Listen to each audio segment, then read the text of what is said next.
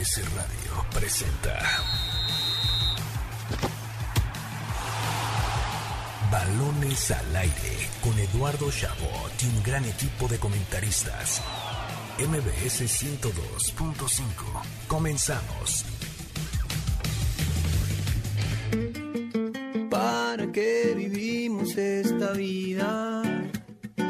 Si no hay tiempo para los errores, donde no aprendimos que perdida va la suerte de los corazones. Pero ¿qué voy a hacer? ¡Arrancamos! Balones al aire en este sábado, sábado 18 de septiembre del año 2021. Gracias por sintonizarnos un sábado más aquí en Balones al aire. Un gusto que nos acompañen en este sábado lleno de fútbol, lleno de deportes. Por supuesto, la NFL, el clásico regio, el partido entre América y Toluca, 1 y 2 de la tabla general y mucho más, la Champions League por supuesto. Para eso tengo el placer de anunciar a mis acompañantes de cada fin de semana, Nicolás Schiller y Carlos Alberto Pérez Nico, fin de semana de mucho fútbol vibrante. Así es, eh, Eduardo, un placer saludarte también a ti, Carlos, y a todos ustedes que nos escuchan del otro lado en una nueva edición del mejor programa deportivo de la radio. Es fin de semana de Clásico Regio, así que vamos prendiendo el asador, a hacer una carnita, que eh, es un buen fin de semana para ver fútbol. Carlos Alberto Pérez ya te veo molesto, querías empezar con el América, que líder, que se viene el campeonato de las Águilas, y pum, llega Nico y te la pone de volea con el Clásico Regio. Lo que pasa es que yo no voy a ver el Clásico Regio, a mí ni me hablen de ese partiducho, yo voy a ver a esa misma hora Cruz Azul Querétaro, porque la máquina se descarriló completamente, ahora sí, ahora sí me preocupa esta máquina. ¿Sabes quién más va a ver ese partido? La persona que conteste la pregunta que le tendremos más adelante en el programa porque tenemos un boleto para el partido de Cruz Azul Querétaro del día de mañana. Cortesía de Nicolás Schiller, por cierto, para que esté atento al programa y pueda llevarse, por supuesto, un boleto para el partido de mañana en esta crisis que vive el Cruz Azul y de la que hablaremos en este programa, su programa para entretenerse en esta tarde de sábado. Así que sin más preámbulo, comencemos. Balones al aire. El arranque con Carlos Alberto Pérez.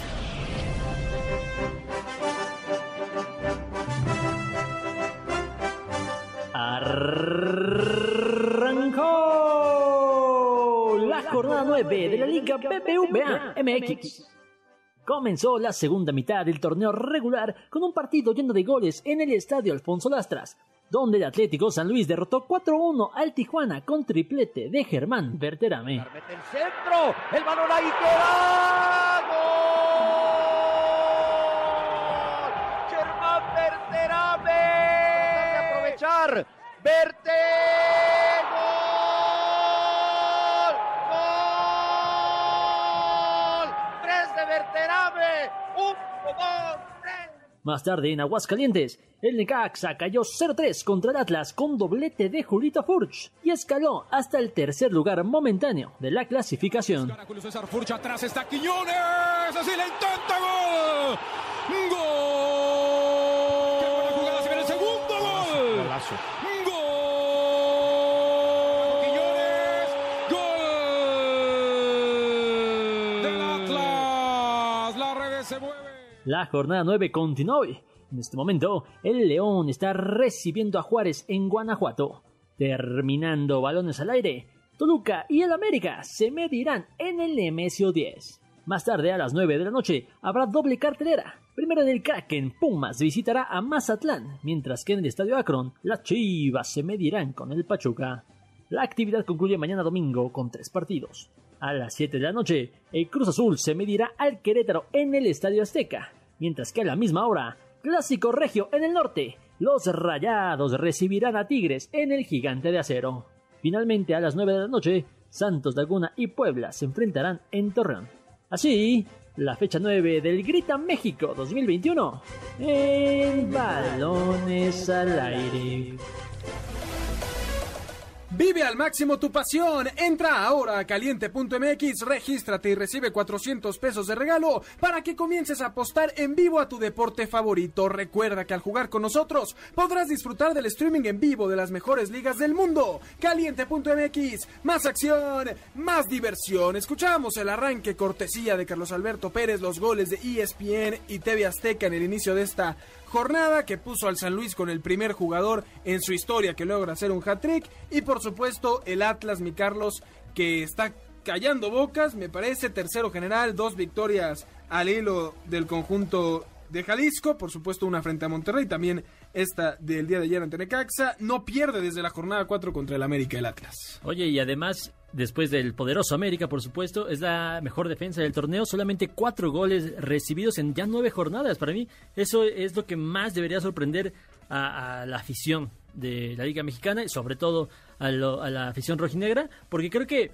Ayer leía mucho en Twitter que si estas Atlas pueden ilusionar a, a la gente, y yo creo que sí. No sé si ilusionarse para ser campeón, para de- derrotar a un América, derrotar a un Monterrey que en tres semanas se vio impresionante, incluso el mismo Cruz Azul si se llega a meter como por repechaje, pero saben que pueden hacer un extraordinario papel y ya lo- y sería repetir cómo cerraron la temporada pasada, donde llegaron a semifinales. Eh, estamos hablando de un equipo que normalmente pelearía por no pagar la multa del descenso y que ahora, como dices, tal vez no podrá ganar el título, pero lo tenemos ahí. Nico, me parece que no llega a una liguilla bien el Atlas desde aquel 2017 que Monterrey lo saca en, en cuartos de final. Sí, de hecho yo les quería preguntar si para ustedes es sorpresa, si ya se le puede considerar sorpresa al Atlas Sí. o si todavía no hay que volvernos locos. Nico, en un torneo donde las sorpresas son escasas, las positivas más, más, más que las negativas, que el Atlas esté ahí, hay que aplaudirlo siempre, siempre. No, y además destacar que lo están haciendo con un equipo eh, modesto, o sea, tienen a Furch que es un excelente delantero, tienen a Quiñones, pero no son, o sea, vamos, Quiñones en Tigres no la armó, en Lobos WAP, pues sí, pero porque era, sabes, Claro, eh, no- no era eh, mucha él la y diez exigencia, más. sí.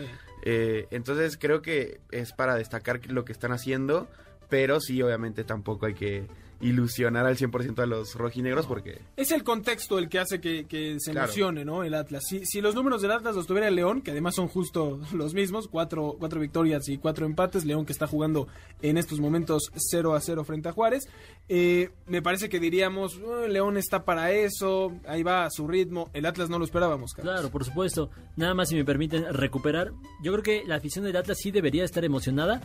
Además de los resultados, además de los jugadores que tiene, porque son más allá de la media tabla, de, de la medianía de los jugadores, porque ya se empieza a notar un poquito la mano de sus nuevos dueños, que es pues, básicamente eh, Televisión Azteca, ¿no? Oye, Entonces- muchos aplausos a Cerca le hemos puesto en este programa, ¿eh? Muy bien. No, no, pero, pero se nota cuando por lo menos le, goles. le- le dan más, más, este, más inversión. Sí, sí, sí. Perdón, perdón, Grupo Orlegui, Grupo Orlegui. Sí, Sí. Azteca eran los Sí, pasados. sí, Azteca eran los pasados. Sí. Grupo Orlegui, que son los dueños de Santos Laguna. Eh, se empieza a notar esa seriedad con la que trabaja un Bueno, equipo. Furch llega a Atlas Claro. gracias a eso, ¿no? Sí, Porque llega de. Santos. Y Furch no se quería ir, ¿se acuerdan? Claro. Y, y por cierto, para mí, yo creo que el, el punto, o sea, están haciendo una gran temporada, sí, pero yo creo que el punto donde ya podamos ver o, o- o quizás, pues sí, ver qué tan en serio no van, va el Atlas, eh, sería en la fecha 12 que enf- enfrentan a Chivas. Todos sabemos, aquí se ha dicho... Siempre pierden. ¿eh? Por eso, pero es que aquí se ha dicho lo mucho que le cuesta, a- le cuesta a Atlas ganar el clásico. Si siguen sumando en el medio juegan contra León y con Puebla. Supongamos que no pierden, en, que sacan cuatro puntos de esos, de esos dos Sí, partidos sí. Y, y después ganas el clásico. Ahí estaríamos hablando que a cinco fechas del final llegas en una buena posición en la tabla y con el envión anímico de ganar un clásico que por lo menos en la etapa moderna siempre se está complicado, pues yo creo que sería muy positivo para, para Sí. el Atlas en la recta final del campeonato, que es lo más importante. El clásico será el parteaguas para el Atlas, ¿eh? Pierden los Claro. rojinegros el clásico y se vienen para abajo como Justo. siempre y se acabó, lo ganan y de verdad van a empezar a verse como un equipo contendiente en un torneo donde no los hay muchos, ¿no? Y a eso vamos. Esta noche Toluca frente a América, eh, a mi parecer el partido más... No, no, tal vez no el mejor de la jornada, no quiero entrar en ese debate, no vale la pena Claro que es el mejor. Pero en el de, los mejores dos equipos, ¿no? Un Toluca que con Cristante siempre da buenos resultados, que tiene una sola derrota en el torneo, cinco victorias. eh, el América con los mismos números. La única diferencia es que un partido que el Toluca pierde lo gana el América. Esa es la diferencia en la tabla general. Hoy me parece que es un partido espectacular, acabando balones al aire a las 7. Este duelo entre Diablos y Águilas. Ojo, el América, y lo seguimos diciendo jornada a jornada, ¿no? Una derrota en 15 partidos, 11 juegos sin perder, ¿no? El, el América eh, es amo y señor de este torneo, por más que me arda la boca al decirlo.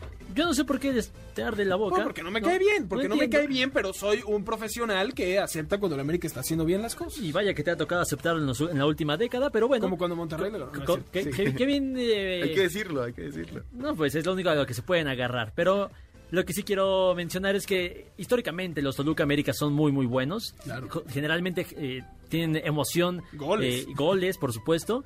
Y, y por ahí una que otra goleada, ¿no? De los dos equipos, tanto de América como de, de Toluca. Entonces, estos, estos partidos en general no sorprenden. No sorprende que sean buenos. Y a mí me encanta. Si yo gasto mi dinero en un, en un partido para ir al estadio, es este. Es este seguro. Y que, como dices, ¿no? Recuerdos, si, si la afición del Toluca quiere recordar alguno, se va a la goleada, aquella donde se hace el gol de, de Cardoso, el, para algunos el mejor gol en la historia de- del fútbol mexicano. Y el América se va a aquella goleada de 7-1, un ¿no? eh, 30 de, de agosto del 2009. Que, que, gol del Rolfi desde media cancha y fue un festín de- del América, ¿no? Eh, me parece que además como llegan los dos equipos, pinta para hacer un juegazo. Eh, Creo que América es favorito, porque América ahorita es imposible no ponerlo en la liga como favorito, pero no creo que vaya a ser, o sea, esta es una prueba real para las Águilas. Aquí no hay que si pierde el América vamos a decir que no es de verdad eh, Claro. el conjunto azul crema y demás. Son dos equipos poderosos que se enfrentan en una jornada nueve y que estamos emocionados por disfrutar de este juego. ¿Y sabes qué? Va a ganar el Toluca. Ah, no, pues ya. Te lo estoy diciendo desde ahora. el- Y yo emocionándome por el partido cuando No, ya tenía porque, el porque va a ser un partidazo, Ah, pero lo va a ganar el Toluca. Ok, o sea, lo veo como por diversión, sabiendo que los tres puntos se van a ir con... Con el diablo, exactamente. Y, y no, no me parece un pronóstico, pues, Fuera de- exagerado, fuera de lugar, porque es un buen equipo el Toluca. El América, aunque es muy sólido, aunque, aunque hace todo bien, pareciera que hace todo bien, no termina de, de convencer a, a muchos que quieren más, un poquito más de ser, goles. Es que son, Espera, de espera, verdad, no, espera. no Pero- tienen llenadera. Pero más allá de eso, sí creo que hay que poner en contexto estas victorias del América. Y tiene todo el mérito del mundo ser primer lugar del torneo, no dejarse meter goles. Eh, Ya ha recibido tres goles en, en ocho jornadas, eso, eh, pues, Es claro que, que, que- debe de resaltarse. Pero al final de cuentas le ha costado varios, tra- varios- le ha costado trabajo varios partidos. Entre ellos, por ejemplo, el propio Atlas, que termina ganando 1-0, pero con una, eh, incluso con una expulsión. Eh, en general, el América le cuesta trabajo, digamos, cerrar los partidos. Eh, y le costó trabajo a Philadelphia Union, el equipo de la MLS a mitad de semana, pero al final acaba ganando 2-0. Entonces, no hay que dejar de señalar que al América le cuesta trabajo. Y además, jugando en el en Nemesio 10, el América solamente ha ganado uno de los últimos cuatro partidos. Mañana Sí. se enfrentan en el Nemesio 10, una cancha complicada para el América. Claro que no sorprendería que el Toluca se llevara los tres puntos. Ojo, normalmente juega a favor el Exacto. horario para el Toluca, normalmente domingo, mediodía. Hoy se juega a las 7 ¿Por de la noche. ¿Por qué se juega a las 7? Porque... O sea, Ah, no, no qui- sé, no quiero pensar mal, no quiero pensar mal, pero el América tuvo que jugar en CONCACAF el, el, jugaste un día antes, sí. Monterrey jugó el jueves y Cruzul también y jugarán el domingo. Sí, el domingo. Pero Pe- jugaron un día después de pe- la América. pero el Toluca De- normalmente juega en domingo, me refiero a eso. Ah, sí, sí, sí. Sí. ¿sabe- ¿Sabe qué? Queremos Sí, jugar el perdón. sábado. Te, te- te- estaba yo muy agresivo, pero sí, tienes toda la razón. O sea, Toluca está sacando ventaja como más puede, ¿no? Ayer, la semana no pasada. mal. No, la No semana pasada, cuando hablábamos de NFL, que ya también hablaremos más adelante, decíamos que jugaba Nueva Orleans contra Green Bay y que no se podía dar el partido de Nueva Orleans por las condiciones eh, climatológicas. ¿Y a dónde se fueron? A la locación más difícil para que el rival pudiera llegar.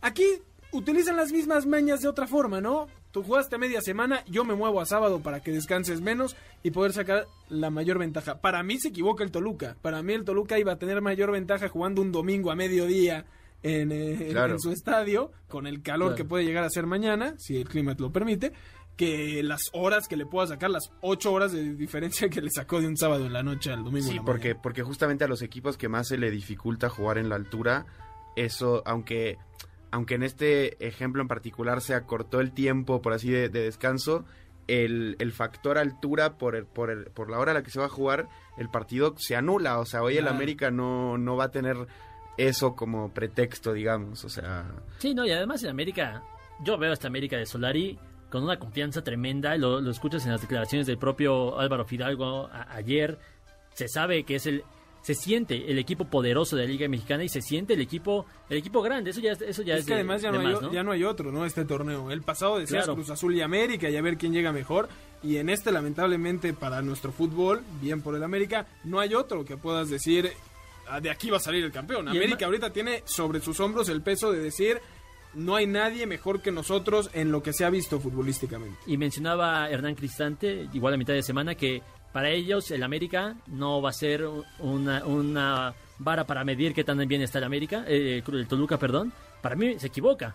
Si, Se quitó Toluca, presión, se quitó si el. Toluca quiere saber en dónde está parado, lo debe demostrar hoy. Ah, eso, eso es sabido, ¿no? En la conferencia la utiliza para quitarle presión a los futbolistas y... y- y- Obvio, pero, pero también creo que e- es como lo que tú decías del América, ¿no? Si hoy pierde América, no, no vamos a decir, bueno, entonces estas, eh, estas jornadas fueron una mentira y el solarismo Claro. no existe. Yo creo que yo creo que Cristante quiso dar el mismo mensaje con las palabras equivocadas. Porque es lo mismo, si hoy, si hoy pierde Toluca, no vas a decir cómo pierde este Toluca con el América. Es decir algo. No, pero no lo mides al nivel. Dices no está al nivel. Si. América pierde, Obvio. vas a decir, ah, Toluca sí está al nivel. No es que América no esté a lo que demostró las jornadas pasadas. Si es con el Toluca es al revés. Si el Toluca pierde, dices, el Toluca está bien, pero no está al nivel del América. Sobre todo porque hace un mes, más o menos, el Cruz Azul le metió cuatro goles al Toluca. Entonces. Claro. vaya, no podemos hablar de que, de que Toluca es el equipo impresionante, más allá de que está a tres puntos del América. ¿Quién va a ganar a ti? Ah, Nico ya, ya me lo dejó claro. pero- Sí, yo, yo, yo no creo que gane el América, sinceramente yo creo que no, no está siendo aplastante el Club América, pero tampoco va a perder, yo voy por un empate 2 a 2. Me gusta que des goles cuando das empate porque es como que te, te y luego dijiste, no, sí le entro. Me, me gusta el 2 a 2. Eh, más noche jugará Mazatlán frente a Pumas, un partido eh, de equipos. Quiero verme respetuoso, de equipos bajos de la tabla con poco posibilidad de generar mucho. Y a la misma hora, Chivas frente a Pachuca, que ahí sí me parece un partido bastante atractivo por lo que las estadísticas marcan, ¿no? Chivas no gana en casa contra Pachuca desde el 2015, ocho partidos, una victoria en los últimos 13 juegos, literalmente los Tuzos son sus papás. Los y acaban de echar de una liguilla. los acaban de echar de una Bueno, liguilla. de un repechaje. De- además de un repechaje donde Chivas llegaba mejor. Eh, me parece que hoy, nuevamente, Nico, una oportunidad para que el rebaño demuestre que sí es de verdad. Tal vez la última llamada para Bucetich. Para mí es, muy importante eso que tú dices de si la última o no llamada de Bucetich, porque es que lo, lo que decía el programa pasado de que Chivas para mí es muy gris. Dices, o sea, si, si, si hoy pierde Chivas, ¿corres a Bucetich? No, porque va a ser lo mismo, o sea, no, Es que yo ya no, lo no va- veo. no vas a traer a, a otra persona que, que te pueda salvar las papas o el campeonato en, en- esto que... Yo en te voy a ser honesto. Ocho, siete jornadas que quedan. La única razón por la que no correría Bucetich, y, lo, y, y sería una razón que ya vendría de hace tiempo, sería porque ya estoy negociando con alguien más. Yo adoro a Buce y creo que es uno de los mejores técnicos en la historia del fútbol mexicano. No da su proyecto con Chivas, no da, no es él, no es solo él, es simplemente su fútbol con los jugadores que tiene, con la exigencia que tiene ser de Chivas. Yo, si fuera eh, Vergara o, o quien estuviera al mando de, de las decisiones, yo estaría diciendo se queda Buse porque ahorita no tengo una mejor opción, pero mi labor es ya estar buscando si puedo regresar a Almeida, si busco a alguien que pueda cambiar las cosas, porque es sabido que estas Chivas con Buse no van a dar más. No tiene que ver con que Buse sea bueno o malo. Yo repito, para mí es un grandísimo Claro. técnico, pero estas Chivas no dan para más en este proyecto. Sí, no, completamente de acuerdo. Y yo tampoco lo correría, lo correría así perdiera los últimos cuatro partidos, los siguientes cinco partidos. Este torneo, vaya, se puede salvar porque califican 12, pero el fútbol no le va a dar para ser campeón, ni los jugadores le van a dar para que sea campeón esta temporada. Entonces, ya que termine la temporada como sea, que negocien bien con un entrenador y el próximo torneo, que además eh, eh, empieza con un nuevo año, puede ser eh, 2022 de, de alegría e ilusión para Chivas, ya lo empiezo con un proyecto bien establecido y no un bombero así de la nada. Sí, no, no. E- e- Es, es- creo que es lo que estamos todos de acuerdo.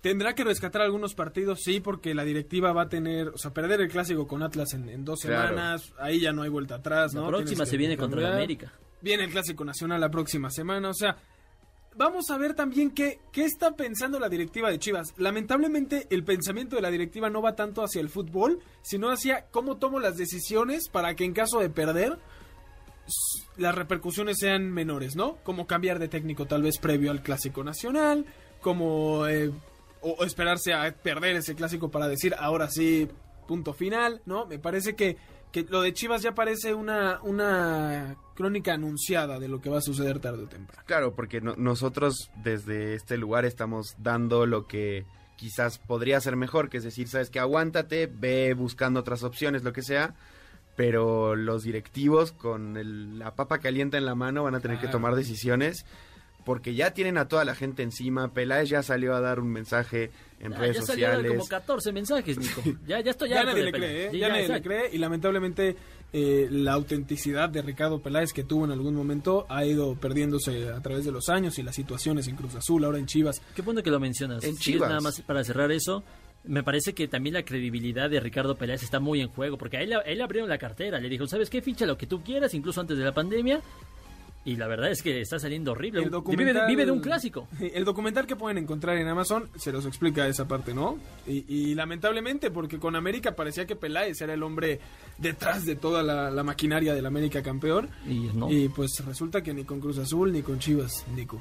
Bueno, en, en Cruz Azul yo creo que Peláez sí tuvo Injerencia. muchísima Sí, y injerencia. con Caixinha hicieron el mejor proyecto Exacto. quizás hasta antes del título. Exacto, y, y sí, parece que Chivas trae algo que, que nomás no, o sea, re- realmente lo de Almeida parece algo muy eh, como sacado de una película, o sea, no... Pero- no No, y punto y Yo- aparte, ¿eh? yo- de la historia de Chivas en los últimos Yo le voy a mandar un mensaje a la afición de, de Chivas que nos está escuchando. Vienen cosas muy buenas próximamente. Estoy, estoy convencido de que esta, esta base de jugadores puede hacer algo interesante con un técnico que sepa sacar Es provecho. que ya cuando los ilusionas así, mi Charlie, Es que ya- si no me los tachan de grises y, y no podemos tachar así al segundo máximo ganador en la historia del fútbol Sí, mexicano. aquel que vive de la historia, nada más, ya lamentablemente, ojalá que cambie la situación de Chivas. Y mañana a las 7 de la noche, para mí un partidazo, que además es el primer clásico regiomontano número 126, primer clásico que se espera ver cosas diferentes. ¿Por qué? Porque es el primero sin el Tuca, es el primero en el que Tigres no estará metido atrás. Eh, Aguirre en busca de conseguir un triunfo muy importante. Le decía a Nico fuera del aire, si este programa se hubiera hecho sin la semifinal de Conca Champions a media semana, diríamos cómo llega Monterrey de perder con Atlas después del baile que le ponen a Cruz Azul en el Estadio Azteca el jueves. Creo que mañana Monterrey, siendo además local, frente a un Tigres que aún no se halla en su nueva forma con, con el eh, Piojo, llega como favorito Rayado. Y que, ya, y que ya no juega tan mal, ¿eh? Tigres ya cada vez empieza a estar un poquito más aceitado. No un equipo espectacular, por supuesto, pero se ve cierta manita, poquita, de Miguel Herrera. Y ojo que Rayados lleva cuatro, cuatro derrotas consecutivas contra Tigres en Liga MX. Eso es un dato que debe de tener muy preocupada a la afición. Y más que preocupada, por lo menos sí de exigencia, de que, oye, ya estuvo bueno de, estos bailes en Liga Mexicana, no puede ser. No, la, exigencia está y es tal que, por ejemplo, Diego Alonso se va por una derrota con, contra Tigres.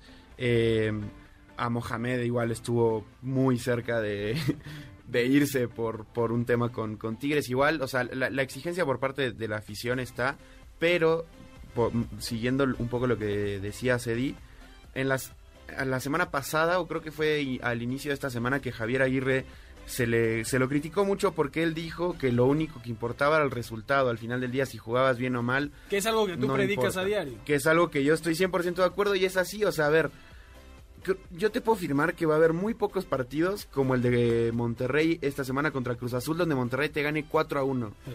Pero Monterrey ganó y eso es lo único que le va a El tema importar es que a la Liga gente. no lo ha conseguido. Obvio, pero a lo que yo quiero llegar es, si mañana Monterrey gana 1 a 0 con un gol al minuto 89 De tiro de y de rebote y lo que tú quieras, no va a importar. Y es más, Y menos en hasta lo van a festejar el doble, porque Sí. va a ser, mira cómo te gané. Eso estoy de acuerdo, porque además el título puede llegar incluso jugando mal. Se espera más por la plantilla que se tiene. Ahora, lo que es impresionante es que Monterrey, y, y me duele decirlo, Nico, me va a querer asesinar. Monterrey ha vivido los últimos años salvando a sus técnicos gracias a la Conca Champions. O sea, Bucetich es campeón de liga en 2009 y 2010. Y luego 2011, 12 y 13 no le va nada bien en liga, pero es campeón de Conca Champions. Y eso lo, lo- salva, ¿no? Y luego igual con Diego Alonso. Diego Alonso le gana la final de Conca, de Conca Tigres. Y entonces en liga, aunque iba muy mal, lo dejamos hasta que un clásico lo, lo pepinó para afuera.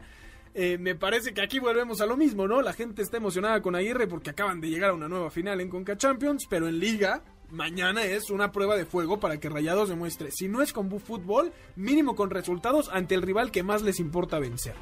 La verdad es que no dices ninguna mentira. Eh, la- y, y- Claro que no, y tampoco ¿con qué se debería, de- hablando? se debería. Sí, sí, sí, por supuesto, estoy Eduardo Chabot. Siempre tiene razón mi compañero, pero tampoco lo dices como si estuvieras menospreciando la CONCACAF y no es un torneo fácil. A final de cuentas, si bien no, No, tiene la, misma jerarquía que la Liga Mexicana, para mi consideración, Claro. sí es un torneo muy difícil de ganar. No, lo sé, lo sé. O sea, esto es el equivalente a la Champions en Europa, ¿no? O sea, en, en temas de, de lo que vale. Eh, Literalmente. literal, te, te lleva a los mismos torneos, ¿no? Pero la realidad es que la facilidad para ser campeón en uno, digo, para jugarlo sí tienes que ser bueno en tu liga, ¿no? Eso es eh, fundamental. Llegar a la final, por lo menos. Llegar a la final, antes no era así, si no me equivoco, en el tricampeonato de Monterrey lo juega Monterrey como campeón defensor, más que nada. Ándale, era, más, exacto. era más sencillo porque podía irte mal en liga y seguías en contra. Claro. Eh, pero la realidad es que ya metido ahí, sin menospreciar a los equipos de MLS, te tocan a veces rivales que no están al nivel. Sí, claro. ¿no? En, en Liga MX a veces es más complicado.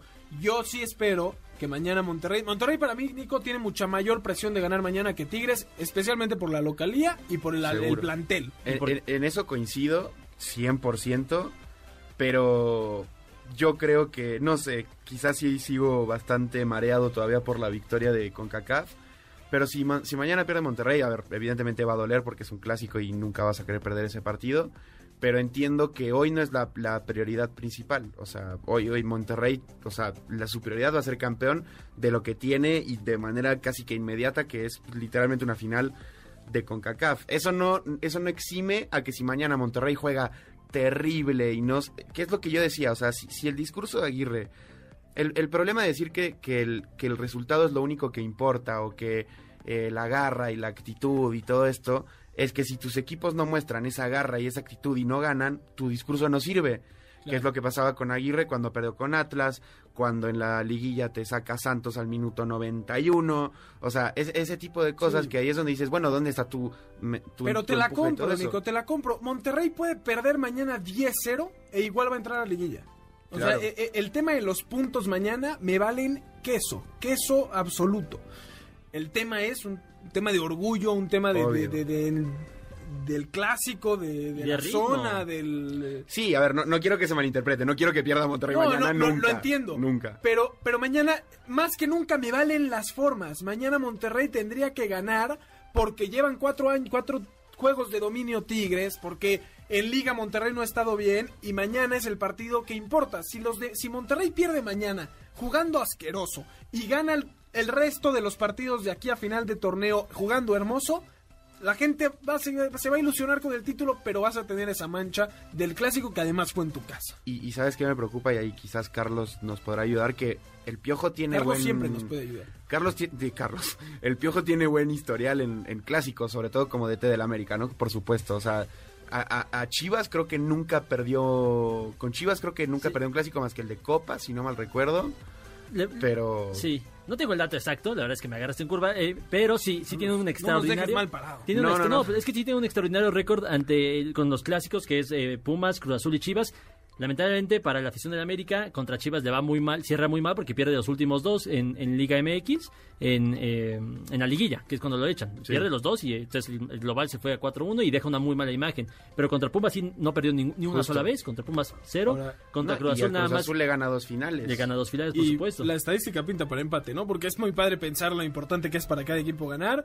Tigres lleva seis partidos sin perder, jugando como sea, pero cuatro victorias, dos empates. Y Monterrey en casa lleva ocho, ¿no? Que no cae, con cinco victorias y solo tres empates. Para mí va a ser un duelo muy parejo como lo han sido los últimos clásicos. Ojalá sea más entretenido.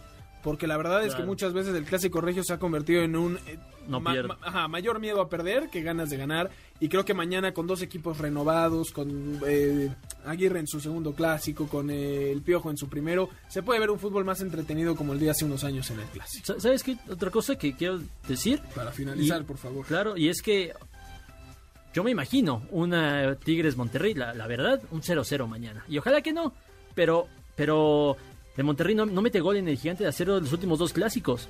Entonces, no quiere perder mañana. Es otro Tigres. Es otro Tigres, no Por tan eso. defensivo, ¿no? Yo, yo espero que, que esto cambie y más con el poderío ofensivo que de repente se Ojalá, ojalá se rompa el partido, pero yo por ahí no quiero, ojalá que no, pero veo un medio tiempo, seguimos 0-0, ¿saben qué? Nos guardamos, no pasa nada, la vida sigue 0-0 hasta la próxima. Ay, por favor, espero que no, que nos golen, que goleen Tigres Ay, a Monterrey caray. 5-0, Ay, caray. pero, pero que no pase eso, por favor. El fútbol debe de ser emoción, diversión y más en los clásicos. Eh, les avisamos nuevamente que tenemos un boleto para el partido entre Cruz Azul y Querétaro del día de mañana en el Estadio Azteca a las 7 de la noche que usted puede ganar. Solo debe de seguir en Twitter a MBS 102-5, darle like y retweet a aquel en el que se están dando los boletos.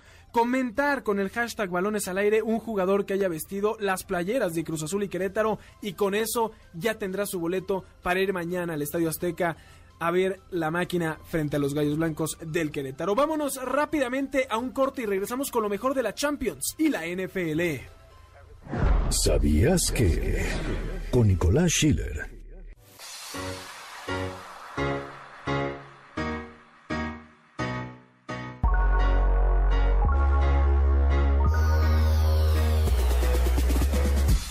Este domingo se disputará la edición número 126 del Clásico Regiomontano entre Monterrey y Tigres. El partido se disputará en el Estadio de los Rayados y por si no sabías, el equipo albiazul es el único equipo de Nuevo León en haber sido local en todos los estadios que han existido en la región. Así es, el primer estadio en el que hizo de local la pandilla fue en el Parque de Béisbol Cuauhtémoc y fue hasta 1952 que se mudaron a lo que fue su casa por muchos años, el Estadio Tecnológico de Monterrey.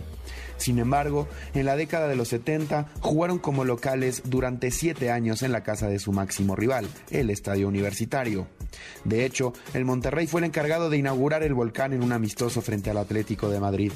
En los 80 regresaron al tecnológico hasta el año 2015 para mudarse al Gigante de Acero, nuevo hogar de los Rayados y sede de una nueva edición de uno de los clásicos más pasionales del país.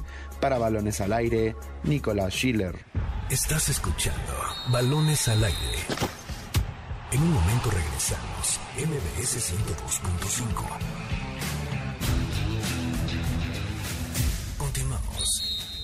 Estás escuchando Balones al Aire, MBS 102.5. Estamos de vuelta en Balones al Aire por MBS 102.5 de FM. Yo soy Eduardo Chabot. Me acompañan como cada sábado Carlos Alberto Pérez y Nicolás Schiller para seguir con este bonito y entretenido debate deportivo. Hablábamos de la Liga MX. En estos momentos León va perdiendo frente a Juárez 1 a 0. Sorpresiva la victoria momentánea del cuadro del Tuca Ferretti, que viene de hilar una, una victoria, viene emocionado. Eh, quienes también están emocionados son los aficionados del Real Madrid, que no solo mañana se juegan el liderato de la Liga Española frente al Valencia, sino que ganaron en Champions de último minuto frente al Inter de Milán y que sin jugar bien lo ganó Nico. Así es, un, con un, un, gol de Rodrigo, como bien lo mencionas, no merecía perder el Inter a mi gusto. Para nada. Eh, sin embargo, sí es muy cierto que en los últimos 15 minutos el Madrid lo buscó más pero, pero creo que el empate hubiera sido lo justo. El gol, la verdad, es un golazo, una asistencia de Camavinga y, lo termina de El nuevo francés que llegó, ¿no? Que se burlaban porque no fue Mbappé, pues ahí está la calidad de, este jugador. Bien por el Madrid que ganó como, como saben ganar con el nombre cuando, cuando no les dan las piernas, Carlos. Quien no lo hizo así en un partido buenísimo fue el Manchester United que cayó con el Young Boys de Suiza 2 a 1. Ay, pensé que me ibas a sacar a mí lo del Barça luego, luego. No, porque, tranquilo, porque no lo hizo así también, también pero sí, no, lo de United es increíble porque eh, parecía que iba a ser una noche soñada. Están en Suiza, por supuesto, no, no iba a ser en el Old Trafford. Pero marca el gol Cristiano Ronaldo, se veía más o menos bien el, equipo. Y de repente una expulsión absurda. Eh, se le complica el partido a Solskjaer y, y, la verdad es que preocupa la forma en que afronta este partido con un auténtico equipazo. Saca a Cristiano Ronaldo, saca, a, me parece, a Pogba, saca a todos los creativos y mete puros defensas, bueno, casi casi. Eh, doble contención, doble contención, hacia Lingard también.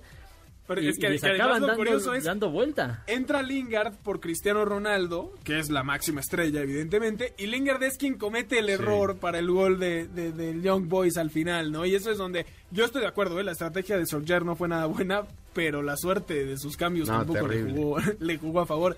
Queda mucha historia, sabemos que la Champions League en fase de grupos te permite también darte estos malos resultados. El Barcelona ahora sí, Carlos, eh, preocupante. Digo, no se esperaba, no se esperaba mucho menos, quizás no en el resultado que pierden 3-0 con el Bayern, muy criticada y creo que con razón la forma en que encara el Barcelona el partido sin un solo tiro a portería con muchísimo miedo y que no sé si es la nueva versión del Barcelona que tendremos de cara al futuro o si de verdad no se jugó como, como se esperaba este 3-0 Bayern al Barça en el Camp Nou, la verdad es que pues da, da tristeza ver al Fútbol Club Barcelona así, porque claramente no eran favoritos, estaban muy lejos de ser favoritos contra el Bayern Múnich. Se esperaba una derrota. Lo que no se esperaba, por lo menos a mi consideración, era una un planteamiento tan timorato de Ronald Koeman que además de ser timorato no le sale. Entonces vas, vas y te vas a sobajar en tu propia casa y además te va a ir horrible en tu planteamiento, pues pasa lo que pasa. Y fueron tres goles, pero la verdad es que si el Bayern hubiera querido, hubiera metido otros dos sin ningún problema. Sí, ese sentimiento de codescendencia hacia el, hacia el Barça es el que preocupa, ¿no? Cuando ves al Bayern, Claro. Múnich ya como que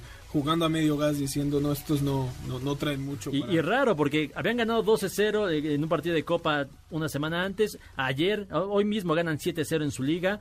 La verdad es que sí se vieron buena onda con el Barça. sí, eh, el, el- o sea, el 8-2, que hayan quedado 3-0 después del 8-2 de, de hace un año, Sí, sí, sí. no quiere decir que no lo hayan podido hacer, ¿no? Simplemente se vieron más buena, más buena onda. El Borussia Dortmund que le gana al Besiktas, ahí nada más resaltar lo de Erling Haaland, para mí...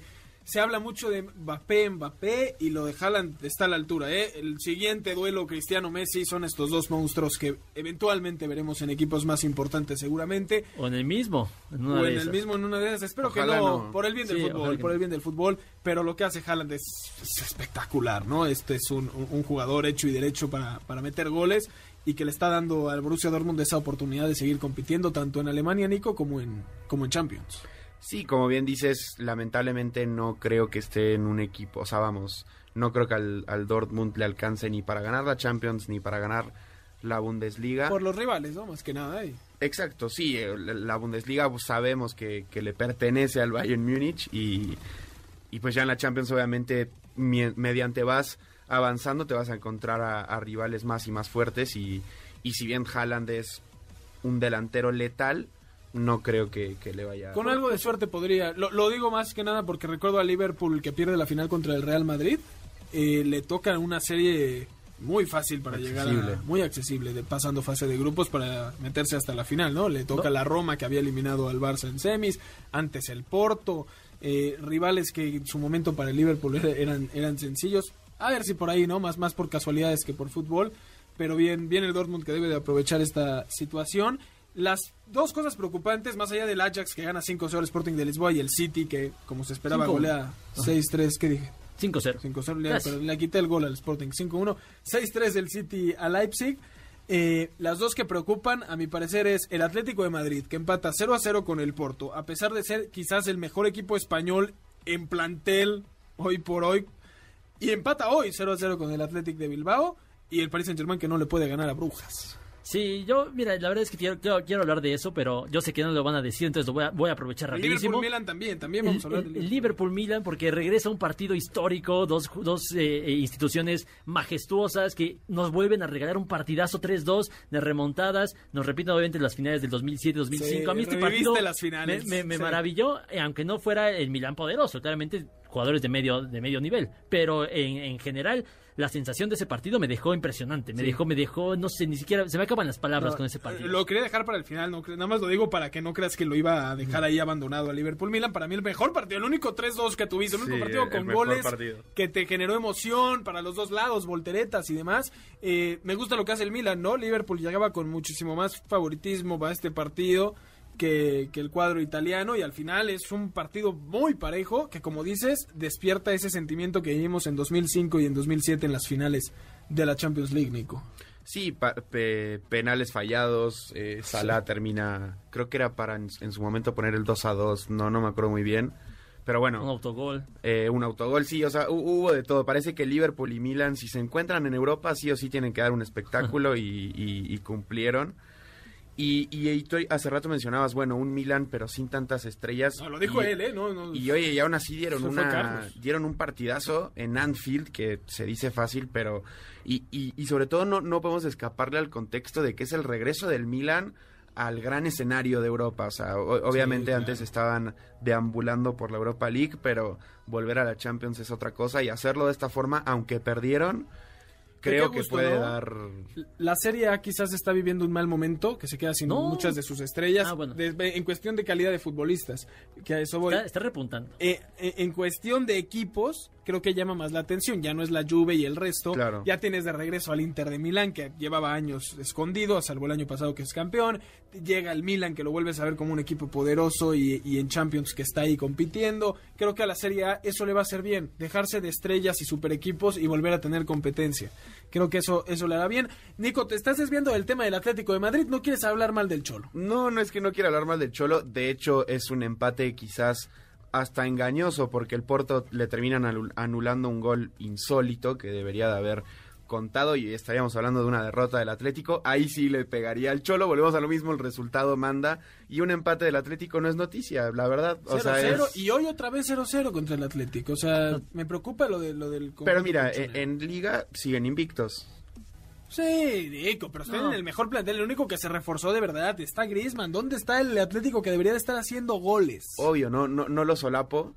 Eh, creo que lo de lo de Champions lo acabas de decir tú. Apenas es la primera fecha, pueden No, pasar no, mil ya, cosas. Nico, Nico, estás hundido. Estás hundido ¿Por porque, qué? porque Sí, yo ah, estoy usando lo que dijo Eduardo. Eduardo Ah, bueno. para el Manchester United dijo que es la primera fecha, que todavía no pasa nada. O sea, está bien. Oye, y el Manchester el United Manchester en perdió. Liga, que- Liga lo está haciendo bien. El Atlético Y el Atlético no. dónde, pues. el Atlético que- está peleando el- el- la Ah, punta, pues sí, Eduardo. pues sí, claro que está el Que ustedes Real le quieran Madrid- pegar al Cholo es distinto. No, tranquilo, se me están alebrestando mucho porque yo no entiendo por qué Nico se tiene que subir al barco de uno. A ver, aquí no, no eres ni español, no eres ni cholista, no eres nada. No, sí es No, cholista. cholista sí, cholista ese es sí. el problema, que sí es no es descendiente del Cholo Simeone como para defenderlo como si fuera su padre. Y es que lo que pasa es que no solamente es ese empate contra el Porto, no es solamente el empate de hoy contra el Atlético de Bilbao, es que al español recién ascendido le tuviste que ganar con un gol al minuto 99. Y antes habías empatado 2-2 contra, contra el Villarreal. Que Bueno, pero a ver, eh, 10, eh, estás sé hablando qué. del Villarreal, Entonces, campeón de tres la Europa empates. League, final, o sea, No, Tres empates Nico, en los últimos de cuatro Dios, partidos. Es como, ¿Qué? si, es como si me dijeras, no hombre. A eh, ver, es el mismo Atlético que termina ganando una liga con un partido ganándole al Valladolid sobre la hora, a los Asuna también, o sea, a- así es, muchachos, parece que nunca han visto al Atlético del Cholo. Mira, Pues sí, pero ya debería de mostrar mejoría en ¿Por qué temas. debería? Es lo de siempre, que la gente Se va... reforzó La gente siempre va a querer ver a, a un Atlético que vuele y que Joao Félix te No meta mates la 80 esperanza. goles. y- No, Ah, no, no, es- no es matarte la Entonces, esperanza. ya vimos que a, que a Nico no le, le gusta le gusta que su equipo juegue mal, que no se le exija como debe No ser. es un que le guste, plantel. es que le vale. No, es es que no le queda de otra. No, no es de que me quede de otra. Para mí, yo, o sea, yo lo digo siempre, si, si y, usando tus propias palabras, es la primera fecha. Supongamos que el Atlético termina siendo campeón de la Champions. ¿De qué te sirve que hoy le pegues porque empató 0 a 0 con el Porto? No, el problema también es lo que te estoy diciendo. Sí, no, no, no, no va a pasar nada si termina ganando la Champions, por supuesto. El problema es que te estaba comentando que en los últimos cuatro partidos son tres empates, No, eso, eso seguro, pero a ver. dos en liga. Eh, eh, el arranque que tiene ahora el Atleti es sin dudas distinto al que tuvo la temporada pasada. E- Eso es un hecho, porque la temporada pasada lo había arrancado con victorias, no con empates. Obviamente entiendo que, que sí, esa victoria con el español, con creo que fueron 10 minutos de adición, es sí, obviamente algo para decir, oye, Cholo, no, no puede ser así. Pero, ¿qué, qué, o sea, ¿por qué le quieres pegar ahora al No, Cholo? no, no, nada más esperaba más. Y, y seguiría abundando en el tema si no fuera porque quiero, antes de ir al corte, que ya es en un par de minutos, me- hablar sobre la mayor decepción de esta primera fecha, que es el Paris Saint-Germain, con Mbappé, con eh, Neymar, con Messi, con eh, Di María, y que no pueden ganarle al Brujas de Bélgica. Exacto, eh, yo creo que eso es el, el- el verdadero villano de esta jornada es Pochettino, ¿no? Sí, no, totalmente. no tanto Simeone. Les Eh, está ganando el nervio, el nervio de, de tanto favoritismo. a- Aquí lo llegamos a hablar incluso, ¿no? Que sí, muy bonito en el papel este equipo de supercampeones. Ahora ponlos a jugar, que funcionen. Claro. Messi creo que tuvo solo una jugada de realmente como conexión con Mbappé, que no termina en gol, evidentemente. Pero fuera de eso no hubo... N- Neymar también de un partido muy discreto, o sea, el, el PSG realmente, y es más, hasta se llegó a haber superado por el Brujas, o sea, Brujas pudo haber ganado el partido y nadie decía nada. Yo, Sí, yo voy sí. a discrepar un poquito. Y es que para empezar, Messi pone un balón al travesaño impresionante. Neymar es el que se echó al equipo al hombro, no Messi, no Mbappé, fue Neymar. No es que haya tenido un partido discreto, es discreto porque no ganan, por supuesto, se debe criticar, pero, pero vaya, ahí estuvo presente Neymar e intentó sacar las papas del fuego. Pero bueno, si a final de cuentas no le salen los resultados, me parece más también eh, por el buen planteamiento del Brujas, hay que, hay que decirlo. Obvio. A final de cuentas, claro, las estrellas las tiene Paris Saint Germain, pero el planteamiento que hace el Brujas debería aprender algo Kuman si va a jugar como, equipo pequeño. Porque lo que hace el Brujas es impresionante impresionante. Nos vamos a un corte. Eh, nada más mencionar que al Paris Saint Germain pareciera que le pesa el que no tiene que exigirse mucho en liga y cuando llega a Champions tiene equipos más fuertes que le exigen más y que no sabe cómo, cómo vencerlos. Además de los pases dobles que tenemos o el boleto para Cruz Azul Querétaro, que ya tenemos a mucha gente participando, también les tenemos cinco pases dobles para el partido de México Femenil contra Colombia. Síguenos en Twitter en MBS 102-5, dale like y retweet al tweet que habla sobre estos boletos. Comenta con el hashtag balones al aire quién es la máxima goleadora en la historia de la Liga BBVA Femenil y podrás llevarte estos boletos para el partido de este martes 21 de septiembre a las 7 de la noche en el Estadio Azteca. Vámonos a un corte y regresamos con una entrevista muy especial con Gustavo Meló. Estás escuchando Balones al aire. En un momento regresamos. MBS 102.5. Continuamos. Estás escuchando Balones al aire. MBS 102.5. Estamos de vuelta en Balones al Aire por MBS 102.5 de FM. Yo soy Eduardo Chabot, me acompaña Nicolás Schiller y Carlos Alberto Pérez y también está con nosotros Gustavo Melo, coach y nutriólogo de grandes deportistas y atletas mexicanos, alguno de ellos la ex campeona mundial de boxeo Mariana La Juárez, el campeón nacional Alejandro El Pájaro Dávila, la clavadista olímpica Aranza Chávez y muchos más deportistas de primer nivel. Gustavo, antes que nada, muchísimas gracias por estos minutos. No, al contrario, gracias a ustedes por invitarme y por tomarme en cuenta para, pues, para poder hacer esta entrevista. ¿Cómo, cómo ha estado el tema de, los entrenamientos, del tema alimenticio también, Gustavo, a raíz de la pandemia, ¿no? Ya vamos casi para dos años con esta situación y me imagino que ha haber sido complicado, ¿no? Cambiar eh, las rutinas de entrenamiento, por supuesto, el manejar la alimentación de los deportistas a raíz de que llegó un evento que pues eh, golpea tanto a nivel físico como emocional. Sí, claro, pues, eh, pues hubo desmotivación para, para todos y luego cerraron los gimnasios y una vez que pasa eso, pues la gente dice, ¿para qué hago dieta? ¿Para qué hago esto? Si ni siquiera estoy yendo al gimnasio, aparte, pues con toda la ansiedad y, y, la depresión que hubo, como que la gente eh, pues lo dejó de, de hacer pero pues ahí es ahí cuando más se necesita estar comiendo saludable, porque además de que está sano, pues la, eh, la comida tiene una relación emocional también con, con, nosotros. Y pues nada, yo se cuenta que empecé a implementar como entrenamientos en casa, con ligas, con lo que se pudiera, pero el chiste era que la gente hiciera algo y pues hace cuenta que hasta mucha gente que nunca había hecho nada, como tenía tanto tiempo libre, también este, empezó a, a hacer cosas y como que tomó más conciencia de, pues de su salud, de su cuerpo, de que puede llegar un virus y atacarte y no sabes si vas a vivir o no. Entonces, como que yo sí sentí que hubo algo positivo de que la gente empezó a, a cuidarse más. Hola, ¿qué tal, Gustavo? Te saluda con gusto Carlos Alberto Pérez, feliz de que estés con nosotros. Eh, yo quiero preguntarte eh, sobre las diferencias que tiene, por ejemplo, preparar a una boxeadora, como fue la Barbie Juárez, o preparar a una clavadista en el tema eh, alimenticio, como Aranza Chávez, que son dos Ajá. de nuestras exponentes, eh, nuestras deportistas exponentes más grandes que tiene México en la actualidad. Pues eh, haz de cuenta que eh, tú vas aprendiendo cómo debes de llevar a cada atleta, o sea, como que haz de cuenta hasta golfistas aprendes a, a llevar y todo, pero pues ya en la práctica eh, yo, por ejemplo, empecé con la Barbie Juárez hace casi ocho años y de ahí como que yo empecé a estudiar más eh, sobre boxeo, sobre preparación para atletas de combate, nutrición para boxeadores. Y es como, como yo empecé a, a hacerme conocido. Y el box obviamente es diferente a, a los clavados, ¿no?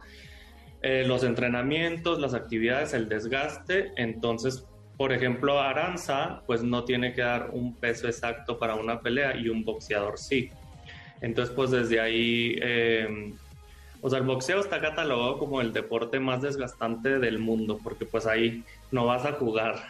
Y la hidratación es algo súper importante para los boxeadores, pero los, hay muchos que se preparan mal, porque como tienen que dar el peso, pues imagínate, dos semanas antes les están contando el agua que tienen que tomar, este, les dan diuréticos, casi que los dejan sin comer, los meten al vapor. Entonces yo lo que hago con ellos es que les voy dando una dieta, la vamos cambiando cada, a veces hasta cada tres días, pero eh, eso es en preparación nada más. Y yo les los dejo que tomen el agua que quieran y que, y que usen una buena sal como la del Himalaya o sal de mar, pero muchísima en su dieta. Cuando todos hacen lo contrario, les quitan eso. Claro, Gustavo, creo que mencionas algo fundamental y es el ser un entrenador, el ser eh, un nutriólogo de un boxeador. Eh, el tema de los pesos, y me, imagino la, importancia en, todos los deportes, ¿no? Pero en el boxeo, cuando ves a, tu boxeador triunfar llegando a un peso específico, me imagino que la relevancia que tienes tú en ese momento es brutal, ¿no? Porque como dices, llegar a un peso y llegar a ese peso, pero además con la, con la fuerza suficiente para no solo dar el peso y que termines en la lona, ha de ser algo sumamente complicado. Sí, sí, sí, es... Eh, yo te lo juro que en cuanto agarré a, la Barbie, pues fue cuando más me empecé con mi, mi primer maestría, eh, muchos cursos y ahorita yo creo que para mí ya preparar un boxeador es algo que me encanta, pero es como muy fácil. O sea, nunca ha habido ni una sola vez que no dé el peso a un boxeador que yo prepare. Y mm, justamente en diciembre del año pasado, eh, Lulu Juárez ganó el campeonato mundial también Super Mosca del Consejo Mundial de Boxeo y yo con, es la hermana de la Barbie Juárez y pues yo la preparé y ahí haz de cuenta que sientes pues una emoción increíble. Sí, porque el chiste de que lleguen al pesaje es que lleguen enteros, o sea, bien, no hay todos cansados y demacrados y todo eso. No sé si supieron que hace unas semanas falleció una boxeadora en Canadá, pues obviamente seguramente no estaba bien preparada, estaba deshidratada. Entonces, cuando te agarran deshidratado y te suben a, pelear y te dan un buen golpe, pues se puede pasar algo. Y yo siento que ahora los boxeadores como que están buscando más quien les lleve eso de, de la nutrición también, porque como que solo se llevan ahí como Dios les va mostrando el camino. Sí, al respecto yo también quiero preguntarte sobre eso, porque ¿qué tanto cambia un muy un buen nutriólogo como tu caso, Gustavo, a uno malo, pero que sin embargo puede tener un este, eh, trabajo y una chamba bien. ¿Qué tanto cambia? O sea, ¿en qué te diferencias tú? Mira, yo, por ejemplo, a mí me ha buscado gente, mm, por ejemplo, una vez trabajé con una campeona mundial y mm, la bajé como 40 kilos, creo, y fue maravilloso y luego ganó otros dos títulos mundiales y la gente no lo podía creer pero es que también hay, o sea, no porque tú vayas con un nutriólogo y te tome medidas y te mande un plan, es que te va a funcionar, porque a veces él puede que no sea bueno o que no sea bueno para llevar a un boxeador o algo así. Entonces, como que cuando te dedicas a algo así, em, pues solito te vas dando a conocer y ya la gente te ubica por, por eso, ¿no? A mí, por ejemplo, el pájaro Dávila me buscó para una pelea que tenía en Canadá y le faltaban como 7 kilos en tres semanas y estaba atorado y ya sabes, al entrar lo decía, no, no comas y métete el vapor y ponte los zules y todo eso y yo entonces ve la dieta que le mando y me dice, pero con eso no va a bajar y, no sé y en una semana bajó casi 4 kilos. Claro, no, no, y creo que también el, el boxeador va aprendiendo, ¿no? Porque la gran parte de, los boxeadores vienen de, de, una parte baja de la sociedad y cuando tienen la oportunidad de subirse al ring, lo hacen como sea, ¿no? Y una vez que, van, tomando experiencia, ya es más fácil decir, a ver, yo necesito a alguien que me cuide y que me prepare mejor, como es tu caso, Gustavo. Sí, claro, por ejemplo, la Barbie Juárez tenía, antes de mí tenía siete años que tenía anemia y ni los doctores ni nadie, entonces empieza a llevar una dieta y se le quitó, entonces ella dijo, no, pues esto ya no lo dejo. Claro. Y notó en su rendimiento, en su físico, cómo se sentía y y pues no, pero yo creo que ahorita en el, en, el boxeo, pues sí, sí ando ahí medio fuerte. ¿eh? Claro que sí, no, Gustavo, me queda claro que eres la pieza clave de grandes figuras mexicanas y te agradecemos muchísimo el tiempo con nosotros, Gustavo Melo, coach y nutriólogo de grandes estrellas como la Barbie Juárez, como el Pájaro Dávila, como Aranza Chávez en Los Clavados. Muchas gracias y te deseamos el mejor éxito.